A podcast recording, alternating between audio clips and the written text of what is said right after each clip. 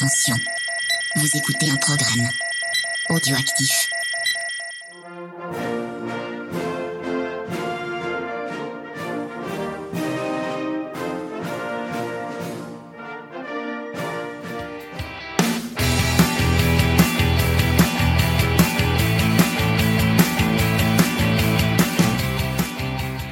Salut à tous, on se retrouve pour un nouvel épisode de C'est qui en l'épisode 91 qui va être consacré au Grand Prix du Portugal qui s'est tenu le week-end dernier. Et pour m'accompagner euh, sur cet épisode, Olivier, comment ça va? Bonjour Cyril, bonjour à tous. Bah écoute, ça va pas mal. Encore un- une très belle, des très belles courses même euh, sur ce très beau circuit de Portimao.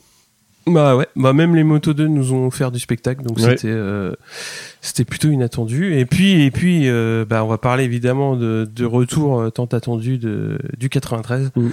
Euh, qui a fait euh, qui a fait un week-end plein donc c'est euh, c'est plutôt intéressant on y reviendra un petit peu plus tard on va commencer par parler surtout du jeu puisque c'est Corsicic qui a gagné les goodies alors euh, bah, petit rappel sur les règles hein, c'est-à-dire que quand il y a comme ce week-end un changement au niveau euh, de la pole c'est-à-dire que c'est pas le plus rapide qui est en pôle, comme ce qui s'est passé, on y reviendra un petit peu plus tard. Bah, c'est bien celui qui est en tête le dimanche, euh, donc pour le départ de la course, qui euh, compte pour le jeu. Et pour ce numéro 91, on va glisser quelques mots sur Luca Cadalora, donc qui est italien, qui est né euh, donc le 17 mai 63. Il a couru en championnat du monde en- entre 84 et 2000. Alors ce qui était quand même une longévité quand même assez importante pour euh, pour l'époque. Sans numéro fixe comme ça se faisait également beaucoup. Il a couru avec le 91 quand il était en 500 sur euh, la Yamaha. Il a fait ses débuts en 125 en 84 euh, au Nürburgring. Il obtient son premier podium à l'âge de 21 ans. Il est titré en 125 lors de sa troisième saison en 86 et avait pour euh, coéquipier donc Fausto Gresini. Il passe en 250 chez Yamaha en 87 et son évolution bah, va être un petit peu euh, va être assez progressive et en 89 il sera un sérieux challenger face à Cito Pons et il va décrocher une pige en, en 500 en remplacement de Freddy Spencer au Grand Prix d'Angleterre où il finira quand même huitième ce qui est plutôt pas mal pour un coup d'essai et en 90 il finit troisième derrière Kozinski qui a la même moto et les mêmes sponsors mais pas la même équipe donc il quitte euh, du coup Yamaha pour aller chez Honda en 91 et va remporter dans la foulée donc les deux titres euh, 250 de l'année 91 et 92, il va passer ensuite en 500 où là il va retourner chez Yamaha il va être le coéquipier de Wayne Rainey et il va finir sa première saison cinquième euh, au général avec deux victoires et cinq podiums. Et en 94 il est vice-champion du monde derrière Mick Doohan donc euh, qui avait euh, euh, dominé euh, toute la saison sur euh, sur Honda.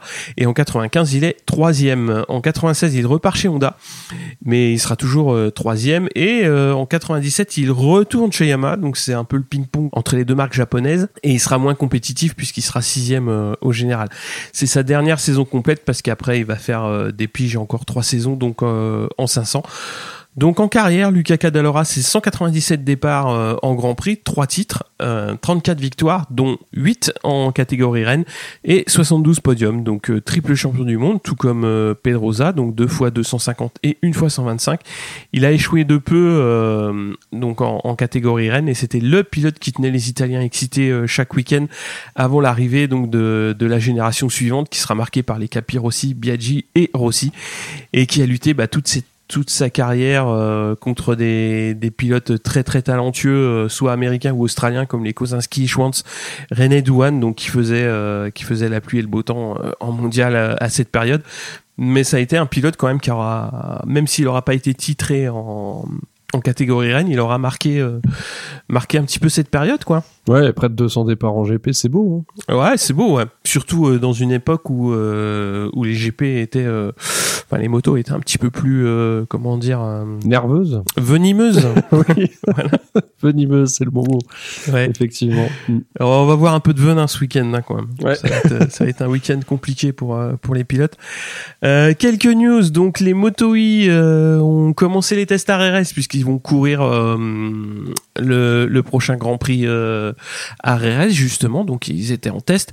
Et on a Tommaso Marcon donc qui remplaçait depuis le GP de de Doha. Simone Corsi donc blessé a été testé positif au Covid. Donc pour euh, ce Grand Prix du Portugal il sera remplacé par Migue- Miguel Ponce donc en Moto 2 donc euh, Ponce vient du Moto I euh, chez LCR quelques news en Moto GP le Grand Prix de France est en train d'essayer de trouver un protocole pour accueillir des spectateurs à savoir que L'organisateur donc a remboursé les billets, mais euh, pour le moment il y a toujours euh, toujours une incertitude quant à l'accueil potentiel de, spectateurs, jauge réduite, etc., euh, etc. Donc aux dernières nouvelles, il y aurait un protocole qui sera en, train d'être d'être travaillé, donc c'est à, à, suivre. Et par contre, les fan zones qui étaient prévues un petit peu partout en France n'auront pas lieu cette année non plus, donc peut-être l'année prochaine. Je te laisse la suite.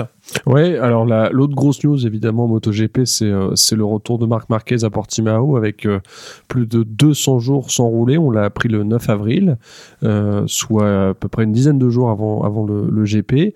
Euh, des news aussi d'un autre pilote, c'est Dovi, qui lui a fait trois jours de test sur la Prilia à Rérez du 12 au 14. et puis il, il, roulera finalement avec les Moto L'autre news en championnat du monde d'endurance, vous avez vu que effectivement les 24 heures du Mans Moto n'ont pas eu lieu ce week-end du 17 et 18 avril. Elles sont reportées à une date à définir, on la connaît pas encore du coup, en fonction de la situation euh, sanitaire en France. La prochaine course euh, en championnat du monde d'endurance, c'est les 8 heures de Charleston le 23 mai. Et puis, euh, en World Superbike, on a eu droit à deux jours de test à Aragon les 12 et 13 avril, auxquels se sont joints évidemment le GMT 94.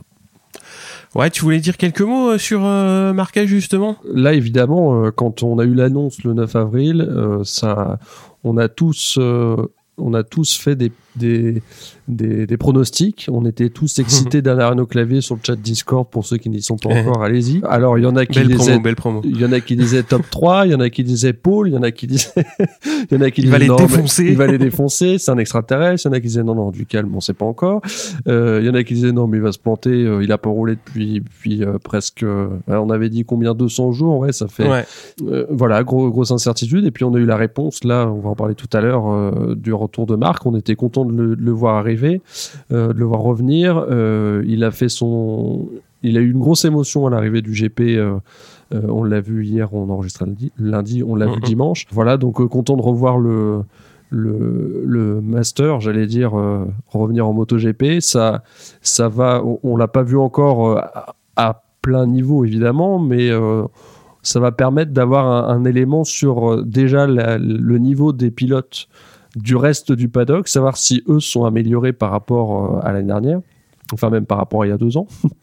parce qu'il n'avait pas beaucoup roulé quand même la dernière Marquez.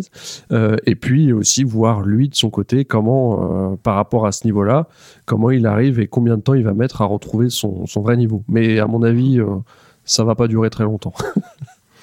Ouais, on, reparlera du sportif justement bah, mm. dans, la partie MotoGP, mais je, voulais glisser quand même quelques remarques sur euh, sur la manière dont, ça s'est passé. Moi, j'ai trouvé qu'il y avait beaucoup d'humilité dans les annonces, c'est-à-dire que bah, il savait pertinemment qu'il n'était pas à, 100% et il l'a annoncé et euh, et on le verra après. Sportivement euh, c'était important qu'il revienne puisque de toute façon comme on l'a dit il a pas roulé depuis longtemps. Euh, une course MotoGP euh, t'as beau t'entraîner comme tu veux mais ça ça se vit euh, enfin il l'a montré c'est ça se prépare d'une manière particulière. Et si t'en as pas fait depuis plus de quasiment un an comme comme c'était le cas mm. bah ça peut Enfin, il y a forcément des, des, questions qui se posent, mm. mais je trouvais que c'était intéressant euh, de, de, le, de, le, revoir, comme tu dis, pour, pour voir où, où il se positionne au niveau du, du paddock. Déjà, euh, voir un peu. Le, premier curseur pour moi, c'était. Euh, c'était les temps par rapport au Honda et puis on verra après par rapport par rapport aux autres quoi mais mais ça c'est quelque chose qui était important de le revoir dans le paddock rouler et et, et, voilà quoi mm.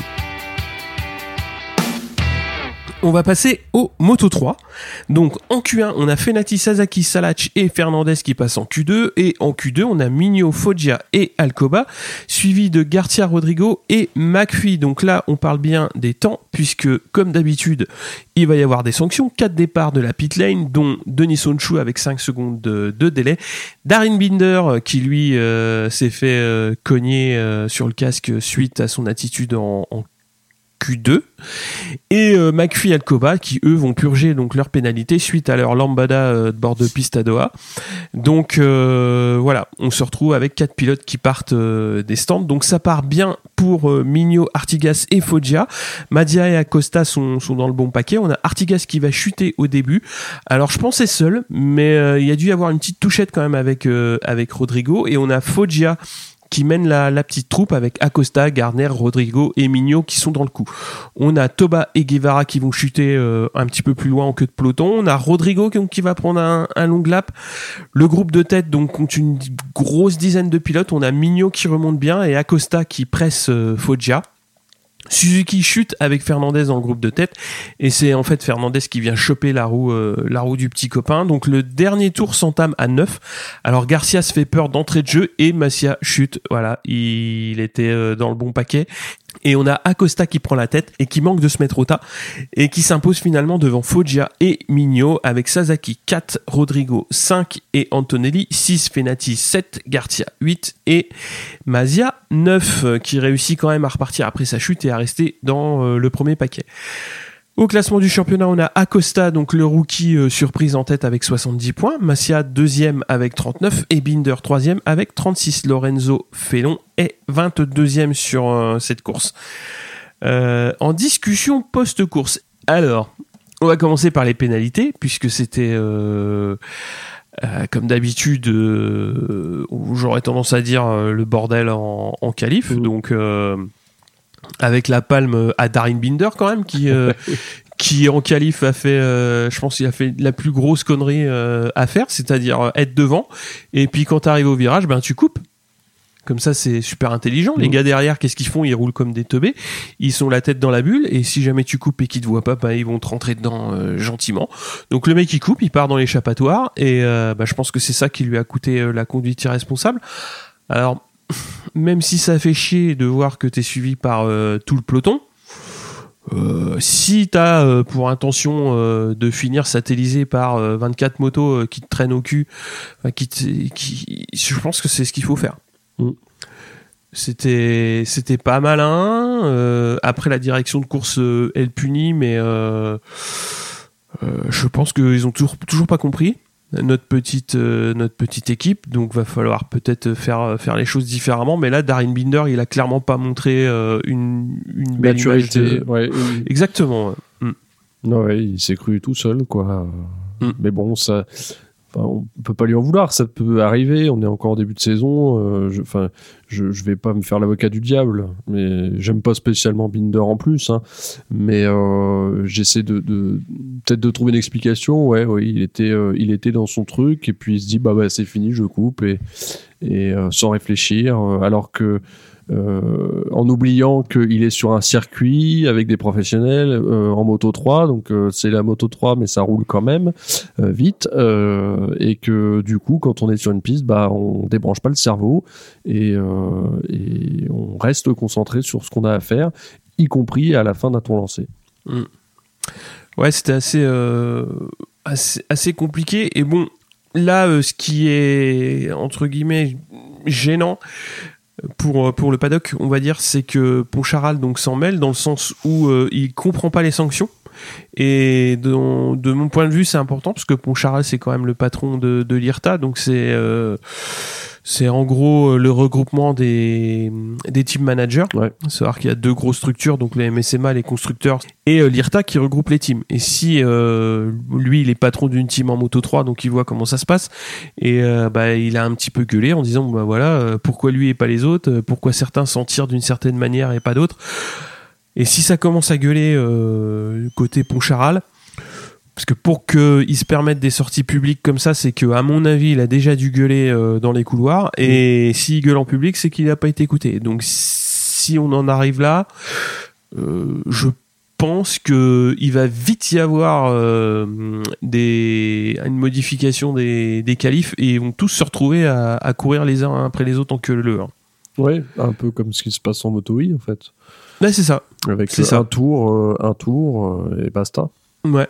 Et puis bah le jour où il va pleuvoir et les gars ils vont dire oh putain c'est dégueulasse euh, moi j'ai commencé sous la pluie et puis les autres euh, c'est sec et bah ils diront bah vous avez qu'à être moins con mm. c'est tout Après, ça va être, ça va être vraiment dommage, hein, mais je pense que c'est un petit peu ce qui leur, ce qui leur pend au nez. Faudrait pas que ça se reproduise, quoi. Ouais, ça va se reproduire, hein, de toute façon, faut pas rêver.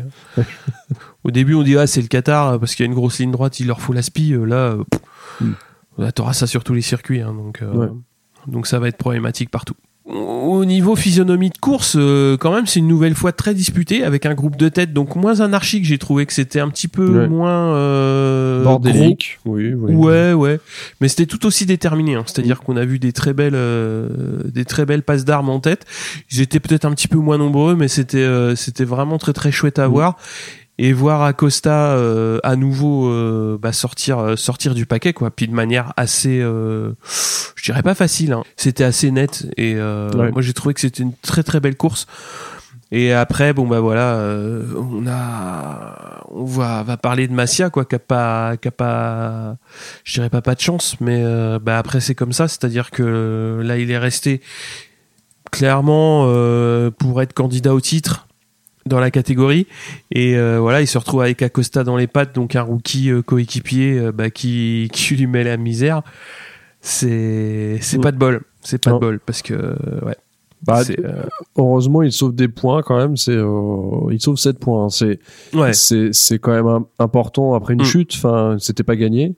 d'autant que quand tu vois la différence de, de à l'arrivée, il a, il a il a 12 secondes et, 48 mm. centièmes de retard et le suivant après il arrive à 20 millièmes donc, ah, donc il a réussi à et sauver les suivants après euh, ils arrivent euh, ils arrivent à une demi seconde donc ouais mm, il mm. s'est vraiment sauvé juste juste euh, et c'est des points qui vont sûrement compter à la fin de saison à voir si Acosta lui il arrive à tenir à tenir toute la saison mais mais ça ne sort pas définitivement. Évidemment, on est encore au tout début. Oui. Ça, et c'est, je pense, des, des, points qui vont compter.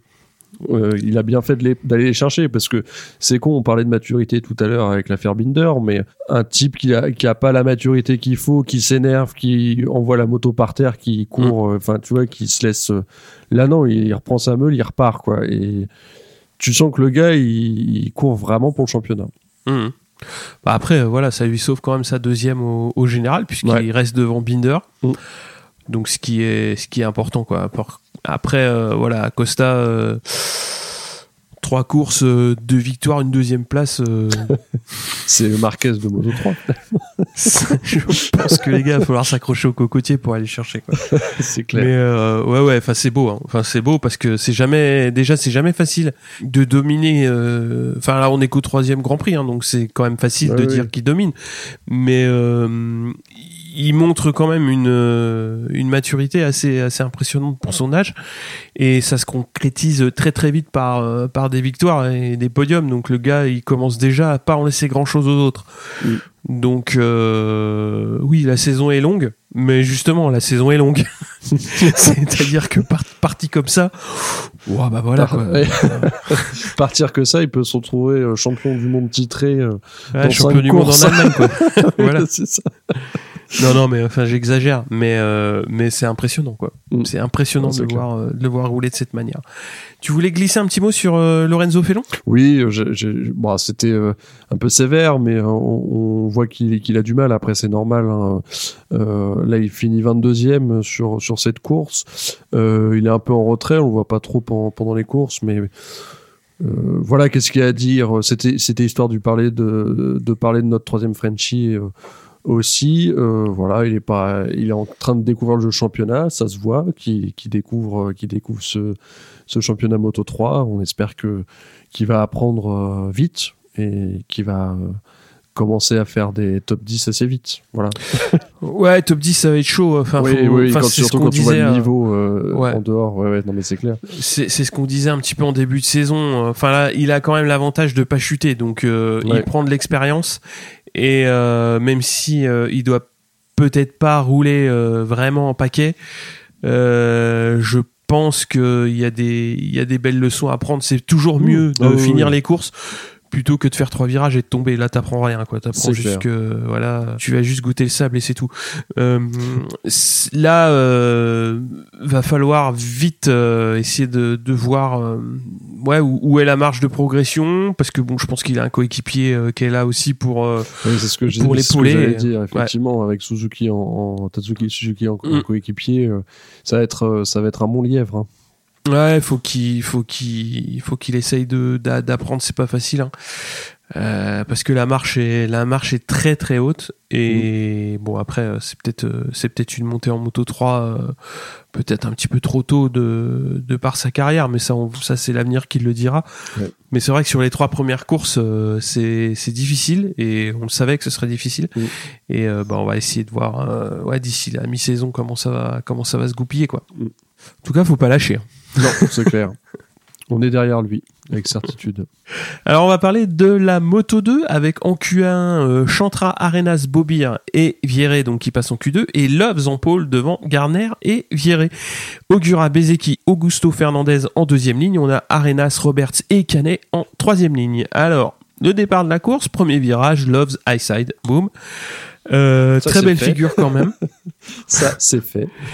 Euh, c'était un petit peu euh, bon. C'est le défaut de ses qualités, hein. c'est-à-dire qu'il a dominé les deux premières courses et on savait que tout pouvait arriver avec Loves et bon bah voilà. Donc ça, on en, on en reparlera un petit peu après.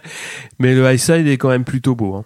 Mm. Enfin, il se fait pas mal a priori. il a de la chance. C'est clair. Et donc il laisse Garner, Bezeki et Vieré euh, mener la course. Donc le peloton était tiré, mais c'est quand même euh, animé à l'avant dans les premiers tours. On a Manzi et Montella qui chutent. Alors un gros high side encore euh, pour les deux pilotes et c'est Manzi qui vient attraper euh, Montella. Et ensuite euh, les deux coéquipiers Ogura et Chantra vont s'accrocher. Le japonais ne pourra pas repartir. Devant donc on a Bezeki qui s'échappe et qui compte une seconde d'avance. Mais Canet va revenir donc sur le pilote italien et prendre la tête suite à une virgule du, de ce même pilote. Et Vietti et Bouliga chutent et ils nous refont le coup de l'octogone. Donc j'ai trouvé ça assez sympa. Parce que les mecs, euh, bon bah voilà, tu vois que les deux motos finissent dans le bac et direct, bon bah euh, c'est parti quoi. C'est c'est langage des mains, euh, voilà.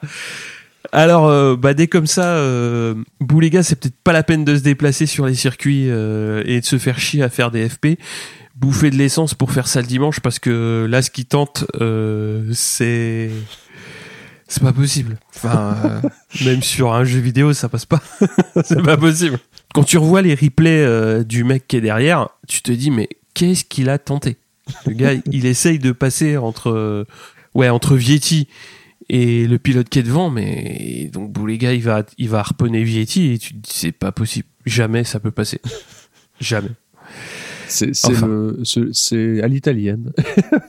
Ah oui, ah oui, oui, ah bah oui, oui, la Bouléga, euh, Bouléga, il y a eu des volutes de, de, de Yannone d'un coup, quoi. C'est ça. C'est pas possible. Et donc euh, pendant ce temps-là devant, donc c'est Roberts qui prend les commandes devant Canet et on a une course d'attente pendant quelques tours où les positions vont rester assez, assez stables. Et ça s'agace dans les cinq derniers tours avec Canet qui va prendre la tête, puis Raoul Fernandez qui hausse le ton pour revenir dans sa roue et le passer à quatre tours de l'arrivée et va s'échapper direct. Donc euh, dernier tour très disputé entre Canet, Roberts et Garner. Donc le dépassement de Garner va être très viril sur euh, sur Roberts justement et laissant Canet s'échapper pour la 2 et Garner fait 3 et Roberts fait 4. Augusto Fernandez fait 5 et Bezeki 6. Au général, Garner 56 points, Fernandez deuxième avec 52 points et Loves troisième avec 50 points. Euh, enfin de la bagarre en moto 2. Ouais. Ça faisait longtemps, tiens. C'est clair, c'est ouais, ben, on a été surpris. Hein.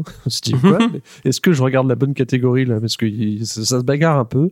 Ah oui, si, je voulais dire un truc euh, sur Gardner, que c'est dommage qu'il se réveille, euh, qu'il se réveille un peu tard finalement parce qu'il remonte très très fort hein, sur euh, sur les trois derniers cours de, les trois derniers tours de course. Et alors lui aussi, on, on voit que qu'il ait une, maturité pour euh, pour reprendre cette place à, à Robert, euh, comme tu l'as dit, un, dépassement euh, très viril. et au final, ça lui permet de, de, de récupérer la, enfin de garder la première place au championnat, ce qui ouais.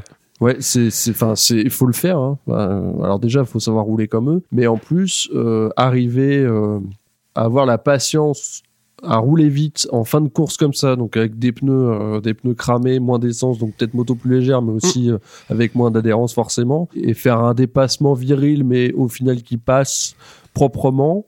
Euh, non, c'est chapeau, chapeau. Ouais, ouais, c'est le dernier tour est, est chouette quoi. Enfin, euh, et même la physionomie de course, elle est intéressante hein, parce que mm. parce que bah justement Canet, euh, Canet fait une belle deuxième place. Hein, euh, c'était c'était un petit peu nécessaire qu'on le voit un petit peu devant parce que parce que ça fait un petit moment, enfin ça fait pas un petit moment, mais euh, il avait besoin de montrer euh, qu'il était qu'il était présent. Vous voyez toujours un petit peu les, les, les KTM, enfin l'équipe IO euh, devant. Mm. Euh, ça c'était c'était habituel, on va dire. Euh, mais Canet, ouais, faut qu'il se montre et c'est bien, c'est ce qu'il faut. Mm. Après, les équipes peut-être petite déception quoi parce que il réussit pas à accrocher le wagon. Il est un petit peu comme à chaque fois, un petit peu. Il a, je sais pas s'il a peur d'être d'être dans le paquet mais à chaque fois il est un peu décroché, il est pas en mesure d'aller euh, d'aller à la baston et c'est un peu dommage parce que justement la dernière fois le groupe était de 3 et il est 4. Là mm. le groupe est de 1 plus 4 donc il fait 5, il fait 6. Mm. Pardon. Donc euh, il, il, en manque toujours hein. il j'ai l'impression qu'il en manque toujours un petit peu. Ouais. Donc c'est un peu un peu dommage. La plus grosse déception c'est l'Obs quoi, premier virage mm. euh, soleil la figure est belle hein. mais ouais. Mais c'est con en plus. Euh, enfin, tu risques de te blesser. Enfin, quand tu ah tombes en plus. Euh, et là, enfin voilà, ça me fait penser à ça. Tu vois, Lowe's qui, qui claque la pole et qui est pas foutu de rester sur ses roues euh, au bout de deux virages, c'est. Ouais. il joue le championnat encore une fois, c'est c'est dommage. Et il peut se faire très très mal hein, là-dessus. Bah là, euh, très, très mal. le truc qui est, qui est bizarre, c'est qu'il fait pas un très bon départ. Hein. Enfin, ça rejoint un petit peu ce qui s'est passé à une des deux courses euh, précédentes, où il fait pas un très bon départ, et euh, là, il se fait dépasser par un petit peu plus de, de pilotes, et j'ai l'impression qu'il force vraiment l'entrée, l'entrée au T1. Et euh, ah bah là, à un moment, ça décroche et, et il part direct quoi. Et, alors que la course est longue. Et ça, ah oui, tout à fait, pour le coup, c'est bien de gérer. On en parlera dans un instant. Mais euh, surtout, surtout Clubs, il a montré tout le week-end. Bon, il est encore en pôle, mais euh, bah, il a montré tout le week-end qu'il était quand même un cran au-dessus euh, mm. des, des, copains. Donc euh, bon, voilà, ce qu'il faut. Enfin, c'est c'est un peu bizarre parce que de, de, de voir que ce pilote-là a encore en tête de pour gagner une course, faut être premier au terrain en sortie de terrain. Et c'est con parce que il fait deux belles courses. Euh, il mène le championnat, il marque 50 points en, en deux courses, c'est très bien. Mais après trois courses, bah, il est troisième parce que les deux autres, ils ont été un petit peu plus réguliers. Enfin, Ouais, si, ils ont été plus réguliers et, et c'est dommage. Et mm, bon, il peut. après, euh, voilà. Enfin, j'espère qu'il va apprendre, mais j'ai un peu peur que, euh, étant donné le nombre de fois où ça arrive avec Loves, qu'il apprendra jamais. mais euh, c'est justement ça qui va être intéressant de mm. regarder aussi dans la saison, parce que avec Garner et Fernandez, ça va faire une belle triplette devant, quoi. Mm. Et puis Canet qui commence à s'y mettre aussi, ça va être plutôt cool. Ouais. On passe au MotoGP Avec plaisir. Allez. Et on va commencer avec les essais évidemment, avec euh, la grosse info des essais qui est euh, la chute de Roré Martin euh, en essai libre 3, une chute qui fait mal et qui va priver l'Italien du coup du reste du week-end. D'autres chutes sont à signaler, dont celle d'Alex Marquez qui a de la chance et qui ne se blesse pas lui, et la chute spectaculaire de Nakagami après 300 km heure au freinage du premier virage, qui va certes pas le priver de la course comme Martin, mais bien l'handicaper quand même, surtout pour la qualif. Le retour de Marquez pendant ces essais est intéressant, mais pas flamboyant. Il va devoir passer par la Q1. alors ça en étonnera peut-être quelques-uns, mais voilà. on, il n'est pas complètement en forme. C'est un peu rassurant, il n'est pas complètement extraterrestre non plus. On reparlera évidemment du 93 euh, dans, dans un instant. En Q1, euh, par contre, pour le coup, c'est euh, Marc Marquez qui, qui passe, qui signe le meilleur temps avec euh, Johan Mir, deuxième. Les deux champions du monde se suivent pendant toute la qualif. Euh, ensuite, en début de la Q2, on pense euh, évidemment à la forme des Frenchies qui ont montré une bonne régularité lors des essais et en particulier Quartararo. La séance est très intéressante. À la fin, euh, Bagnaia signe un temps stratosphérique mais qui sera finalement annulé en raison du drapeau jaune dressé à la suite de la chute d'Olivera. C'est donc Quartararo qui part en pôle, Rins est deuxième, Zarco troisième, Miller juste derrière quatrième, Marquez arrache une deuxième ligne et c'est à signaler avec la sixième place loin devant son coéquipier Paul Espargaro qui n'est que 14e. Je vous ai un, petit peu condensé ça histoire de faire euh, le lien entre, on en parlait tout à l'heure, euh, Marquez, Honda, Paul Espargaro, mhm. Marquez, Honda qui revient de blessure après plus de 200 jours sans rouler 6e et Espargaro, mhm. Honda qui n'est que 14e. On passe à la course avec euh, un énorme départ de Rins qui, je le rappelle, est parti deuxième, mais celui de Zarco est encore mieux. Il file en première place dès le premier virage. Quartararo, lui, se retrouve cinquième, juste derrière Marc Marquez qui a gagné deux places. Et là, Quartararo, lui, va pas faire l'erreur de Sam Lowe en Moto 2. Il va rester patient, pas remettre gros gaz à la fin du premier et pas faire de la side. Le début de la course est complètement fou. Ça bouge beaucoup au niveau des places à tel point qu'on va pas vous faire la liste, sinon ce sera long. À la fin du premier tour, Zarco mène, suivi par les deux Suzuki de Rins et de Mir, qui euh, lui a gagné 6 places dès le premier tour. Marc Marquez, mine de rien, est quatrième. Vinales, lui, est loin, loin au fond du classement après un départ complètement raté. Alors Zarco, lui, part avec les deux Suzuki à sa poursuite. Quartararo gagne deux places et se retrouve quatrième. Il part, euh, lui, euh, à la poursuite donc des Suzuki et de Zarco. Il arrive à doubler Mir au quatrième tour pour se retrouver troisième. Marquez, lui, passe un petit peu retrait à la neuvième place. Euh, Rins finit par trouver l'ouverture sur Zarco au cinquième tour, tout comme Quartararo juste après, quelques instants plus tard. Miller, qui est sixième, bah, se bourre. on en reparlera tout seul, comme un grand. on en reparlera tout à l'heure évidemment. Pendant quelques tours, euh, Quartaro reste derrière Rins comme pour euh, mieux préparer son attaque il le passe finalement euh, au freinage du premier virage au tour numéro 9. Il reste 17 tours, Quartaro est donc en tête et quand on voit sa domination du week-end, plus son choix de pneus arrière dur, on se met déjà à rêver d'une nouvelle victoire de notre Frenchie. La course est vraiment dantesque et encore une fois, on va pas vous vous faire euh, le suivi de toutes les positions. Quartararo et Rins signent les meilleurs tours en course successivement et commencent à faire le break sur le reste du peloton. Bagnaia, lui aussi, a un gros rythme, on l'a vu tout le week-end, et au 19e tour, pardon, il passe Mir pour gagner la quatrième place. Et au moment de ce dépassement, on entend une moto glisser sur le bitume. On espère que c'est pas Fabio. Et ben non, c'est Alex Rins qui chute. Il a un peu trop forcé. Signer les meilleurs tours en course pour suivre Fabio, ça fatigue, on dirait. J'ironise un peu, mais en vrai, j'ai été dégoûté pour lui. À mm. cette tour de l'arrivée, euh, Quartararo est donc seul en tête avec 3 euh, secondes et demie d'avance sur Zarco, deuxième.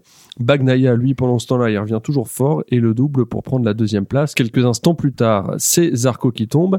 Les commentateurs sur Canal à ce moment-là disent euh, qu'il forçait, mais en fait, on apprendra plus tard que c'est un problème de boîte de vitesse qui a provoqué sa chute.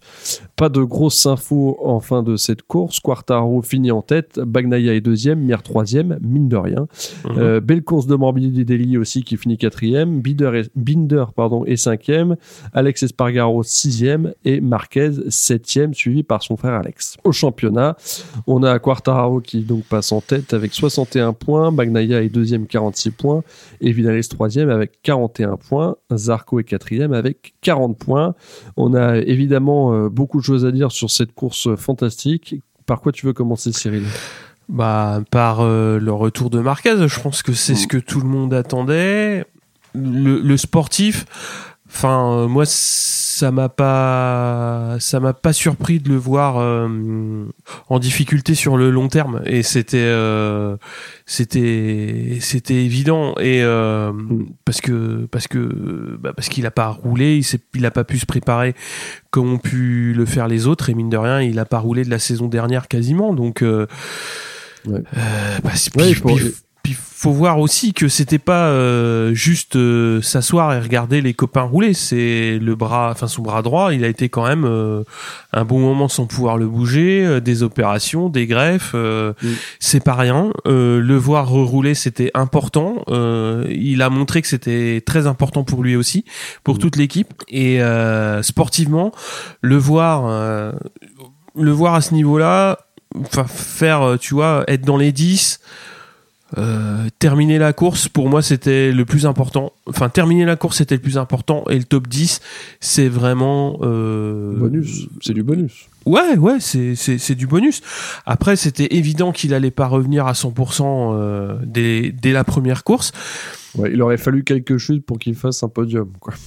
ouais, mais et, on l'a euh, vu assez rapidement sur les essais. Euh, on voyait bien que sur un tour, il arrivait à claquer un temps relativement honnête, et puis sur sur plusieurs tours, il ratait des points de corde, etc. Ça montre que le MotoGP est un sport extrême et, et on ne peut s'y préparer qu'en roulant. Exactement. ouais. La, seule préparation, c'est de rouler. Mine de rien, tous les essais qu'ils font les hivers euh, pour pour préparer la saison, ça sert à ça. Ça sert à, mm. à caler l'endurance vont dont ils vont avoir besoin toute la saison. Ce point-là, pour le moment, ça lui manque. Euh, ça va revenir et comme on, comme on le disait en début d'épisode, ça permet de le positionner dans le paddock. C'est-à-dire que euh, il est premier Honda, donc, euh, bah voilà, c'est difficile pour les autres pilotes Honda, même si Alex est pas loin. Hein juste derrière. Mm. Mm. Juste derrière, mais il est quand même derrière.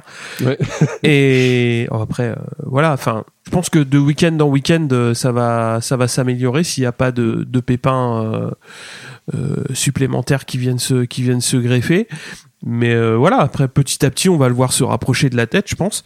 Et puis ça va être, puis on va le retrouver petit à petit. C'est ce qu'il a annoncé. Hein. Il a dit bon bah voilà, il part prudent avec le setup le setup de, de Bradle, hein, c'est ce qu'il avait annoncé. Donc je pense que petit à petit ils vont rajouter 2-3 watts sur euh, sur la Honda et puis euh, puis on va voir jusqu'où il va pouvoir la tenir quoi. Et toi, qu'est-ce qu'on a pensé? Non, non, mais pareil. Enfin, je, je, souscris totalement à, tout ce que tu viens de dire. C'est vrai que euh, on avait évidemment, je pense, qu'on soit fan ou pas de Marquez, à condition de ne pas être anti-Marquez évidemment. Oui. Euh, mais on imaginait tous euh, le coup extraordinaire, mais ça c'était un peu du fantasme en se disant imagine si euh, s'il fait la pole, imagine s'il fait podium. Et bon, le, le, retour à la réalité a été pas dur, mais voilà, enfin.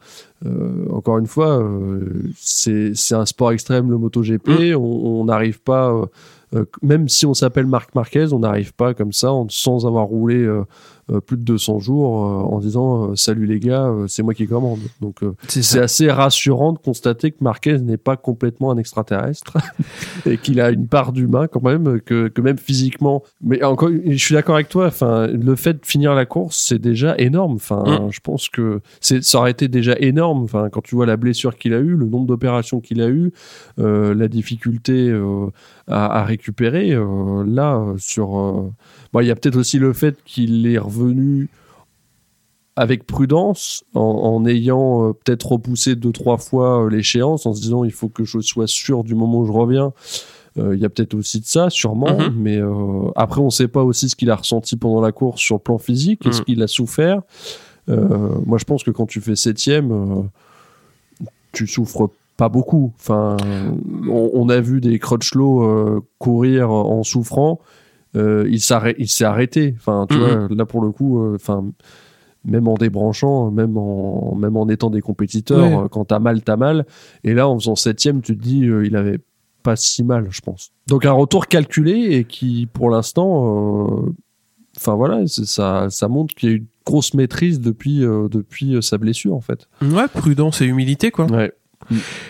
Maintenant, faut que ça dure. Euh, puis, ce qui va être intéressant, ça va être justement de voir la courbe de progression qui va pouvoir, euh, qui va pouvoir mettre en place. C'est clair, parce que de toute façon, il va pas se, se contenter de la septième place très longtemps, à mon avis. non, mais euh, moi, je bah, comme on a dit, c'était important qu'il termine et c'était parce que ça va, ça, c'est ce qu'il a dit un petit peu sur Twitter. Euh, je sais plus si c'est hier ou, aujourd'hui, mais euh, c'est important. Enfin, lui, il a dit voilà, je me sens à nouveau un pilote. Et quand on l'a vu euh, descendre de moto euh, à l'arrivée, bah, toute l'équipe qui, qui t'applaudit et quand tu vas faire ton débrief, je pense, moi par contre, je pense qu'il a dû avoir mal. Enfin, parce que musculairement, dès le, enfin dès la Q2 il fait pas toute la Q2, hein. il sort vraiment que pour un dernier run pour euh, pour tenter un coup quoi. Mm. Et, euh, et, il se place bien, hein. c'est-à-dire que la vitesse il l'a, il a pas encore tout à fait la vitesse. Euh, je pense qu'il a pas encore tout à fait les moyens de maîtriser la pleine puissance de la moto, donc il, il la délivre pas. C'est un petit peu ce qu'ils ont expliqué, c'est-à-dire ils vont y aller mm. petit à petit. Donc là, il a peut-être pas la pleine puissance parce qu'il pourrait pas la, la, tenir, mais ça va, ça va monter petit à petit. Et ce qu'il a montré en Q2, c'est ça. C'est mm. bah voilà, il est passé, euh, il est passé en Q2 et il a fait euh, le minimum. Il fait une deuxième ligne. Euh, il fait une deuxième ligne avec une moto bridée. Bah oui. Et en retour de, de, blessure, ce qui est bah quand même beau. Voilà. Ah oui, oui, oui c'est bah c'est ça qui va être qui va être très impressionnant à, suivre, hein, parce que je pense que c'est quelqu'un qui potentiellement peut avancer très très vite sur sur ce schéma hein. c'est-à-dire que de l'endurance. Euh, bon, même si euh, c'est pas tout à fait les mêmes motos, mais euh, des essais privés sur des, des motos, des motos commerce, commerce. bon bah oui, il aura peut-être pas la vitesse, mais au moins tu peux prévoir une journée de roulage, quoi. Ouais, une partie de sensation, savoir ça. ce que c'est roulé à 300. C'est ça. Zarco avant, enfin la dernière fois. Mm. Ouais, mm, effectivement. Donc on va voir comment comment ça va donner. Après, je pense que là maintenant il Enfin, je dirais, euh, il, va pas aller trop vite. On va voir. On va voir. Mais euh, déjà, moi, ça m'a fait vraiment plaisir de le revoir rouler. Mm. Et, c'était chouette, quoi. Ouais. On va parler un petit peu de, de Martine. Ouais. Qui s'en est mis une belle. Ouais, il s'en est mis une très belle. Euh, donc c'était en FP3 euh, le samedi. Donc mm. alors un dossier médical, voilà. Donc euh, une blessure à la main et euh, malléole. Donc euh, partons de là, euh, des petits jeux de Docteur Maboul. Ouais. c'est dommage parce que parce qu'il avait fait deux très beaux premiers grands prix. Mm. Et puis là, il se met vraiment quand même une très très grosse chute. Donc euh, forcément bah, des grosses blessures qui vont avec et bah, on espère qu'il pourra revenir euh, vite mais qu'il revienne aussi à 100% quoi, on va voir. Ouais. Mais le genre de chute quand tu vas la, quand il va la revoir à la télé, euh, ça va faire mal. Tu m'étonnes. Bah, parce que bon, il y a une on une petite perte de connaissance, donc à un moment il se protège plus trop, hein. donc enfin voilà quoi, on verra, on verra à quel. Ouais, mais c'est le genre de chute qui nous rappelle, euh, comme la chute de Lowe's, comme toutes celles qu'on a vues ce week-end, que c'est comme celle de Rins, on va peut-être en reparler. Mm. Euh, c'est des chutes qui nous rappellent à quel point, euh, à quel point c'est un sport dangereux et, et à quel point c'est du haut niveau, en fait. Parce que tu vois, ils sont à rien, les gars. Enfin, ils sont vraiment à rien. Et tu dis se mettre au tas en, FP3 à un moment où il y a a priori, c'est pas là où il lâche tout, quoi, où il débranche mm. tout, quoi. Et ouais, c'est, ça nous remet un peu les pieds sur terre, quoi. Et c'est bien que ça soit.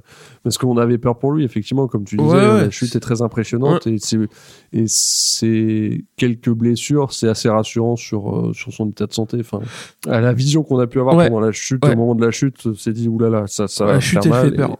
ouais, et au final, euh, bon, c'est deux fractures et c'est un moindre mal, finalement. Mm. Ouais, tu veux parler, tu veux en dire un peu plus sur la chute de Rins euh, en course? C'est effectivement un moment, euh, on a tous flippé, hein, ce que je disais pendant le résumé, euh, on entend la moto faire on se dit merde, c'est qui C'est qui? Et là on voit que Cyril, on se dit ouf pour Quartaro. J'ai sorti le défibrillateur moi.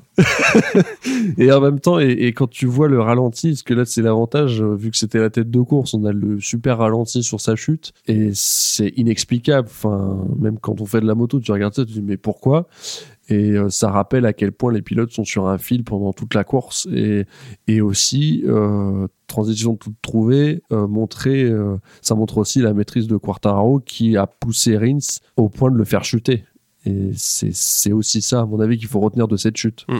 Il essaye de mm. suivre et bah, quand après c'est tous des pilotes. Puis hein. il claquait des temps. Hein. C'est le moment où ah, t'avais ouais. et Quarta qui se faisait la course au, ah meilleur, tour, meilleur tour en course. C'était rigolo. Avec un moment un tour où, où euh, on voit Quartaro signer le meilleur tour et Rins qui le bat d'un millième juste après. Ouais, c'était. Ah, c'était ah, le time hein. attack, hein, sauf que bah voilà. Ça finit au bac. Ça finit au bac. Ouais. Bah, Rins, c'est un peu le problème, hein. c'est-à-dire que dans ces, dans ces circonstances-là, c'est tout le temps lui qui finit au bac. Bah c'est un peu dommage. C'est un peu mm. dommage parce que moi, c'est un pilote que j'aime bien, hein. mais euh, bah, j'ai l'impression que ça, ça fait toujours finir comme ça. Après, c'est, il en faut, hein, mais ouais. Autant euh, Mir, euh, ça sera, euh, tu vois, même, ça sera toujours le mec qui va, j'aurais tendance à dire qu'il va s'en sortir. Tu vois, on le voit encore sur sur cette course, quoi, où il fait une belle troisième place, sans qu'on l'ait vu beaucoup en course, mais il est présent et régulier.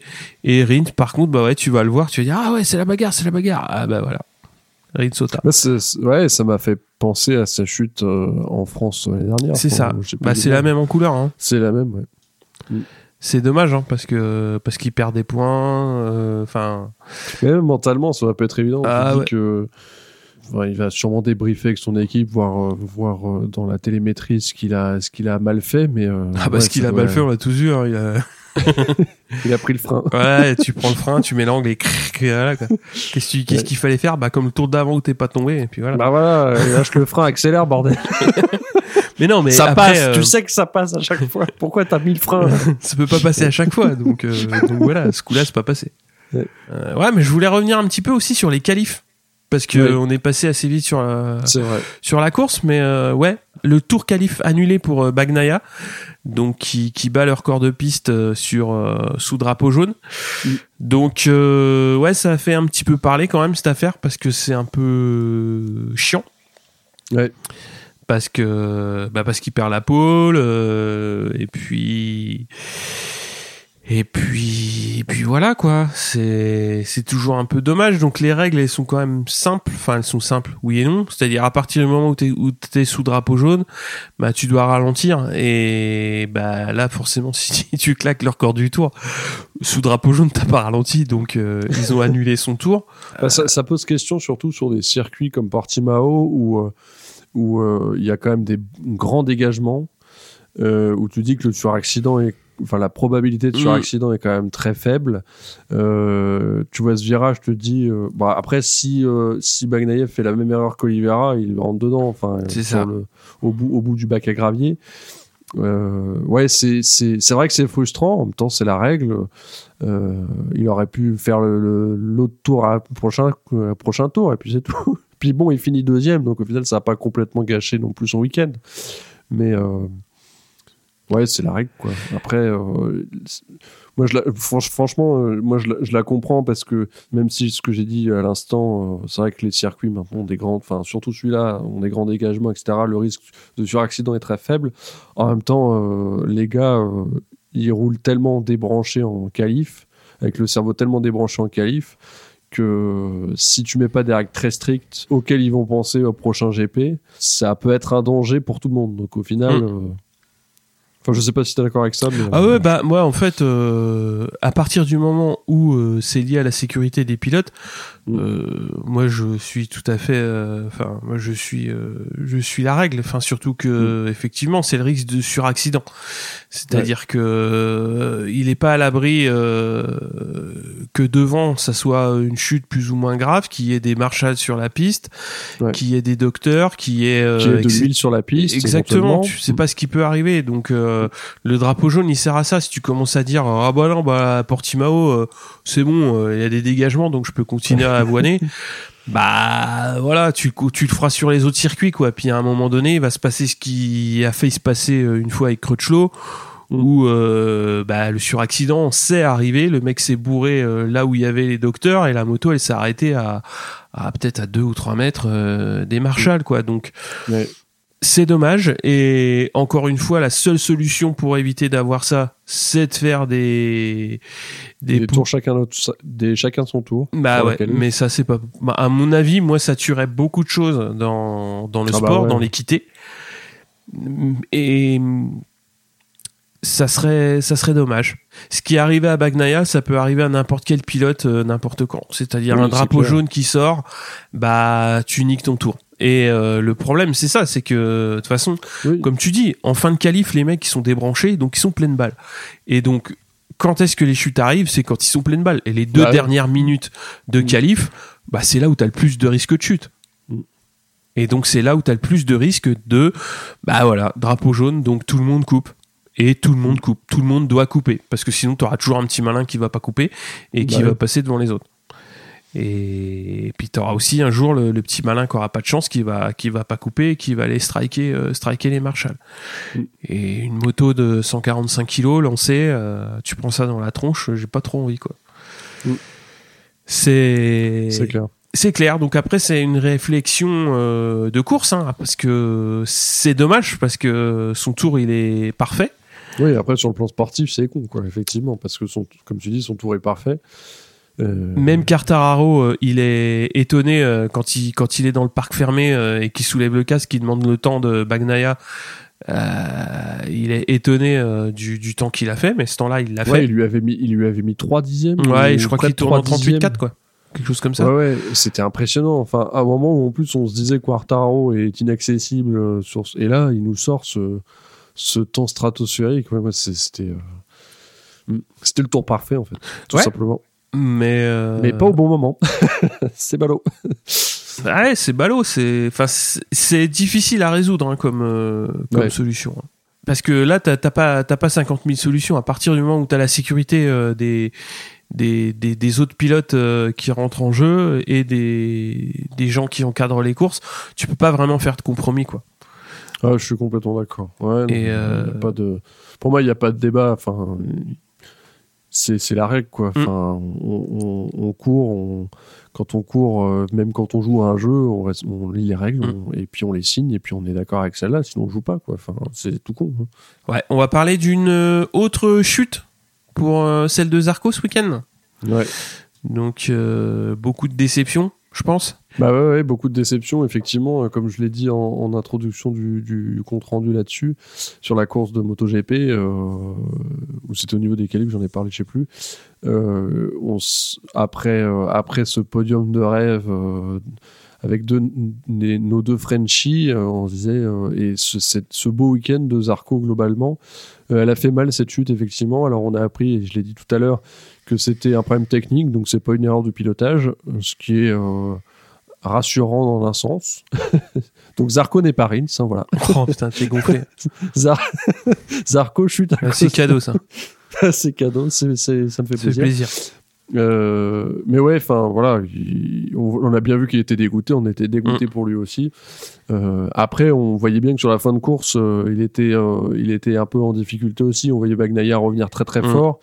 Euh, Mir aussi qui faisait la pression. Euh, en plus, lui, il voit, il voit son compatriote Quarta partir euh, loin devant. Il se dit merde.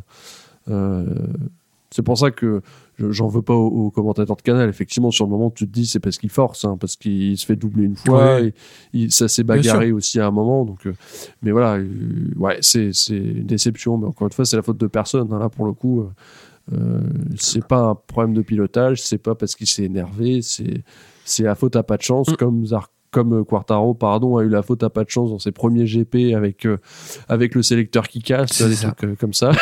C'était encore pire je pense le secteur qui casse. Mm. ouais. Ouais c'est donc on a on a hâte de le voir rouler. Et franchement pour continuer sur Zarco on est très content. On a déjà parlé mm. au dernier enfin vous en avez déjà parlé au dernier épisode. J'étais pas là mais c'est euh, ça fait un plaisir fou de voir Zarco dans, cette, dans, ce, dans cet état d'esprit, euh, euh, voir l'aimer ce qu'il fait, pas frustré, confiant, rouler fort. Enfin, c'est génial. Mm. Je, alors, enfin, le, le duo Zarco Quartaro là, il est il est kiffant quoi. Enfin, c'est une période géniale pour le MotoGP. MotoGP français évidemment. Ah bah oui, oui, oui. Bah, on n'a jamais connu euh, une période comme ça. Après, pour revenir euh, sur euh, sur Zarco, le gros le gros intérêt, comme tu dis, c'est qu'il y ait une explication technique à sa chute, ce qui fait que ça évite un petit peu la gamberge. Et les soucis techniques, ça peut arriver à n'importe quel pilote. Là, c'est tombé sur lui, c'est vraiment pas de chance. Mais bon, après, voilà, c'est une chute, il s'est pas fait mal. Euh, c'est une chute qui est expliquée euh, techniquement, donc euh, encore une fois, il fait un week-end plein, il fait un week-end quasi, je dirais pas parfait, mais il est compétitif sur quasiment toutes les séances d'essai. En course, il est bien, il est dans le bon paquet, il est à la bagarre, il pilote bien, c'est c'est agressif sans être inconscient, donc il est vraiment dans le bon curseur. Et, et jusque-là, bah, il a eu des très bons résultats. Là, c'est une chute, euh, bon, pas de chance, mais euh, c'est un, un, régal de le voir comme ça. Et puis, ça permet d'enchaîner directement sur, euh, bah, sur le dernier point qu'on voulait aborder, donc sur, euh, sur la masterclass de Cartararo. Ah ouais. Bah, il n'y a pas grand chose d'autre à dire. Hein. Il n'y a rien à dire. c'est, c'est toujours. Tous les défauts qu'il avait l'année dernière, il les a gommés, en fait, sur, sur l'impatience qu'il avait euh, s'est gommé. Euh, il, il, est sixième à la fin du premier tour, il s'affole pas, euh, alors qu'il part en pôle, hein, parce que mm. Dans la tête d'un pilote, ça doit pas être euh, évident à gérer. Ça, tu pars en pôle et tour d'après, t'es sixième. Tu fais chier. En plus, devant ça roule, c'est merde. Euh, non, il s'affole pas, il fait son truc. Euh, et en plus, je pense qu'il sait qu'il a un pneu dur à l'arrière, donc il se dit, j'ai le temps, à 10 tours de la de l'arrivée, je vais, je vais y aller tranquille. Enfin, je vais y aller tranquille. Les autres vont être en difficulté avec mhm. leurs pneus, pas moi, donc, donc ça va mieux rouler. Et non, c'est, c'est, c'est, on dirait qu'il a, qu'il a 5-6 ans de GP, quoi. Enfin, ouais, 5-6 ans de MotoGP, j'entends. Ouais, ouais. Et c'est impressionnant. Ouais. Ce qui est intéressant, c'est justement de le voir euh, être euh, capable, mais ça c'est ça c'est évident parce que sinon il serait pas euh, il serait pas à ce niveau-là. C'est être capable d'avoir une stratégie de course qui est à lui, c'est-à-dire il est pas là pour copier ce que font les autres. Mm. Après, tu vois, moi j'épluche pas non plus toutes les séances d'essai, mais dans son week-end, il s'est construit une stratégie de course avec un pneu dur à l'arrière qui est différente des autres et euh, bah, il a joué sa carte et, il a gagné. Et euh, ça conforte. Ouais, il l'a il appliqué tel quel, Exactement. encore une fois. Euh, mm. Et c'est ouais, c'est magique. C'est bien quoi, c'est bien parce que parce qu'il a besoin de enfin c'est bon pour la confiance c'est bah, d'une part c'est bon pour les résultats mais c'est bon pour la confiance quand mm. tu sais que tu fais certains choix euh, et que c'est des choix qui, qui font gagner, euh, c'est toujours mieux que de dire ah merde j'ai pris le dur et puis euh, puis bah puis bah ça ça s'est pas construit quoi. Ouais. C'est c'est faire des choix euh, et, et en plus ils sont gagnants donc c'est bien. Faudra s'en rappeler aussi le jour où il y aura des choix perdants hein, parce que ça va arriver oui, aussi. Oui oui. Notamment dès qu'il y aura un petit peu de pluie, mais parce que c'est compliqué. Mais euh, voilà, enfin là, euh, là, il a construit son week-end euh, proprement avec une belle victoire où, ça s'est très bien passé pour lui, ça s'est bien goupillé quoi. Après, enfin ça s'est bien goupillé, ça se goupille pas tout seul hein, parce que il fait une course comme comme ce qu'il a fait il y a 15 jours, hein, c'est-à-dire prudente au départ et en accélérant régulièrement. Il... Et puis après, bah, en, connaissant ses propres qualités, Exactement. son propre rythme aussi. Euh, ce qui roule beaucoup, hein. enfin mm. aux essais, euh, mm. c'est un des, un des pilotes qui roule le plus. Et euh, ouais, il, il, se connaît, il connaît, il connaît très bien sa meule et ça, ça c'est intéressant aussi. Enfin, mm. c'était pas gagné hein, de passer sur sur la moto, sur la moto sur sur le team usine officiel avec peut-être un peu plus de pression. Bah là, pour l'instant, il la gère. On touche du bois, hein, mais pour l'instant, il, il la gère très bien. On va parler. Euh, on peut parler aussi. Est-ce qu'on parle, est-ce qu'on parle de Vinales? Bah, tu peux. Hein, moi, franchement, je l'ai pas vu de la course, donc. Euh... on l'a pas vu non du tout. Non, c'est compliqué. C'est un week-end compliqué. Je sais pas pourquoi. Euh, bon, bah voilà, c'est. Pourtant, la moto, elle marche apparemment. Bah, c'est ce qu'on dit tous les ans. Hein. Bon là, il... il fait une onzième place. C'est compliqué, quoi. Mm. C'est compliqué. Bon, après, euh, voilà. Il remonte quand même 10 places. Hein, oui, oui, parce que tout le début de course était catastrophique. Euh, moi, ce qui me déçoit plus, enfin, ouais, ce qui me déçoit plus, c'est euh, KTM. Là, c'est ce que j'avais dit un peu en début de saison. Je voulais voir comment ça allait se passer à, à Portimao parce que bon, Oliveira chute, hein, donc ça, ça biaise un peu le truc, mais ils n'ont pas été vraiment dangereux de tout le week-end. Ils ont été un petit peu mieux qu'à qu'à Lausanne, mm. sans être euh, transcendant. Binder, par contre, fait une course intéressante dans le sens où il part loin et il remonte quand même cinquième. Il est à 6 secondes, 6 grosses secondes de la tête, donc euh, c'est le point positif à retenir hein, chez, chez KTM. Ouais. Mm. Après, euh, l'autre grosse surprise, pour moi, c'est Aleix Espargaro euh, à la sixième place, à 8 mmh. secondes de la tête. Sur la Prilia, hein. c'est très bien. Euh, ça continue dans le bon sens. Ça prouve que la moto est compétitive, que mmh. qu'elle lui convient. 8 secondes de la tête, c'est pas du tout un déshonneur. Enfin, on, on l'a vu beaucoup plus loin que ça habituellement et, et c'est bien. Faut que ça reste comme ça toute la saison. Devant toutes les Honda. ouais, devant toutes les Honda. Ça, ça va peut-être pas durer, mais euh, mais euh, mais là, une sixième place. Euh, bon, il y a eu un petit peu de chute devant, donc forcément, ça ça aide à grappiller. Mais voilà, pour faire sixième, faut pas tomber. Ouais, et puis on le voit très régulier aux essais aussi. Hein. Enfin, faire des, claquer des, bons, des mm. bonnes pendules aux essais. Donc, donc ouais, comme tu dis, cette moto, elle marche bien. Ouais. Mm. Elle marche bien, il sait s'en servir. Ouais. ouais. Mm. Alors, est-ce qu'on parle de la chute de Miller? Bah, c'est là où, où on va arriver. bah, ça me fait chier parce qu'il est encore dans mon fantasy MotoGP. Alors ça m'embête vraiment. Ah bah oui. Il est encore shooté. Voilà. Faut l'enlever tout de suite, Et- mon ami. D'ailleurs, oui. D'ailleurs, il y a des, des explications sur sa chute. une Non, erreur il est tombé tout seul. euh, Il est tombé tout Il est seul. tombé tout seul. Fait une erreur euh, de pilotage. Chute. Bim, badaboum. C'est dommage. Ouais, c'est dommage parce que surtout quand tu vois Bagnaia euh, deuxième, euh, qui finit deuxième et qui en plus claque les meilleurs temps, euh, bon, qui ne sont pas comptés au final, mais Oui. qui claque, claque le meilleur temps de la Q2. Euh, ouais, le voir en retrait comme ça, euh, dans son orgueil d'Australien, ça doit pas être facile. Faut se ressaisir. Hein. Ouais, Là, il y a eu trois courses de couru. Euh, faut, ouais, faut remettre, faut se remettre la tête entre les oreilles, quoi. Du coup, tu crois que Ducati va rappeler Dovi Non, je pense pas. Coucou, Non, mais par contre, je pense que Dovi, euh, enfin après, euh, j'ai pas, j'ai pas de boule de cristal, mais tu vois, euh, aller chez Spargaro, il connaît bien l'Aprilia. Dovi, je crois qu'il y a une autre session de test qui est prévue. Si, euh, enfin, ça serait vraiment intéressant de voir euh, Dovi euh, sur cette moto. Enfin, justement, de la développer cette année et de la prendre l'année prochaine.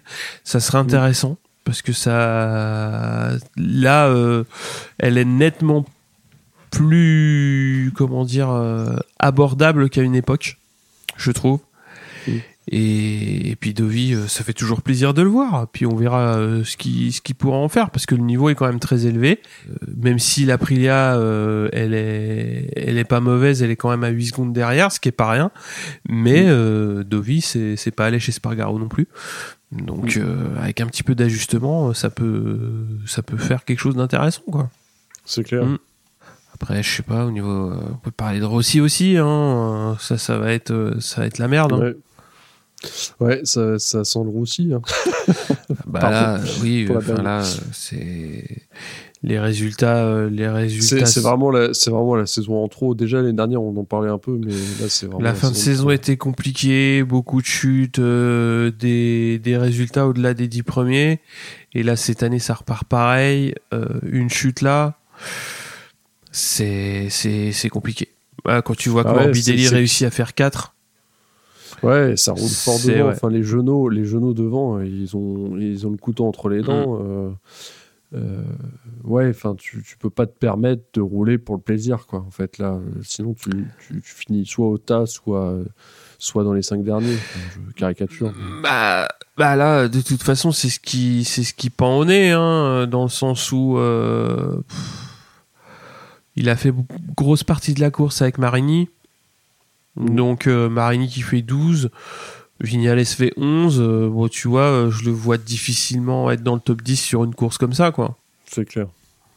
Après, la bonne surprise, euh, elle est à voir aussi de côté, euh, du côté d'Enea Bastianini qui fait encore un top 10 Mm. avec, euh, avec une Ducati Avintia. C'est c'est- intéressant aussi, quoi. Ouais. Après, après, le prochain Grand Prix, ça va être encore une autre, une autre paire de manches. Oui. c'est clair. On a fait le tour sur, euh, Oui. sur ce Grand Oui, Prix du je- Portugal? Ah ouais, je pense Ouais. que je pense qu'on a fait le tour. Alors rapidement, la Red Bull Rookie Cup ouvrait aussi et c'est euh, Alonso le Colombien qui a remporté la course 1 devant Moreira qui vient du Brésil et Uriarte qui fait 3 et en course 2, Alonso s'impose à nouveau devant Olgado et Milan. C'est forcément Alonso qui mène euh, logiquement au général. Voilà, donc euh, on va se dire à dans deux semaines Ouais, avec pour le. Grand Prix d'Espagne à Rérez. Donc Mm. ça va être euh, à nouveau une course, euh, j'espère, intéressante. Mm. Rérez qui réussit bien à Cartararo, donc euh, Bah ouais. on va croiser les doigts. Qui, qui a moins bien réussi à marquer la dernière fois, on s'en souvient. Oui. du coup. Du coup, l'endroit de sa chute. Mais voilà. On va voir comment. Oh là là, il va. Je pense qu'il est déjà prêt. Là. Il est déjà en train de rouler sur MotoGP 21, euh, Marc, et puis tu crois? Déjà en train de préparer euh, Prépare les setups. ses, ses points de le setup, les points de se rappeler les points de freinage, se dire ah mais non là là je peux Là, pas faut faire euh, accélérer comme là faut faire gaffe. Le bac à gravier c'est cool mais ça me fait perdre un peu de temps C'est aussi. un peu compliqué. Ouais, non, on a hâte, on a hâte. Il va être intéressant ce championnat. ouais, carrément. Bon, sur ce, Olivier, merci beaucoup. Merci. Et à Bonsoir à très bientôt. Salut à tous. Salut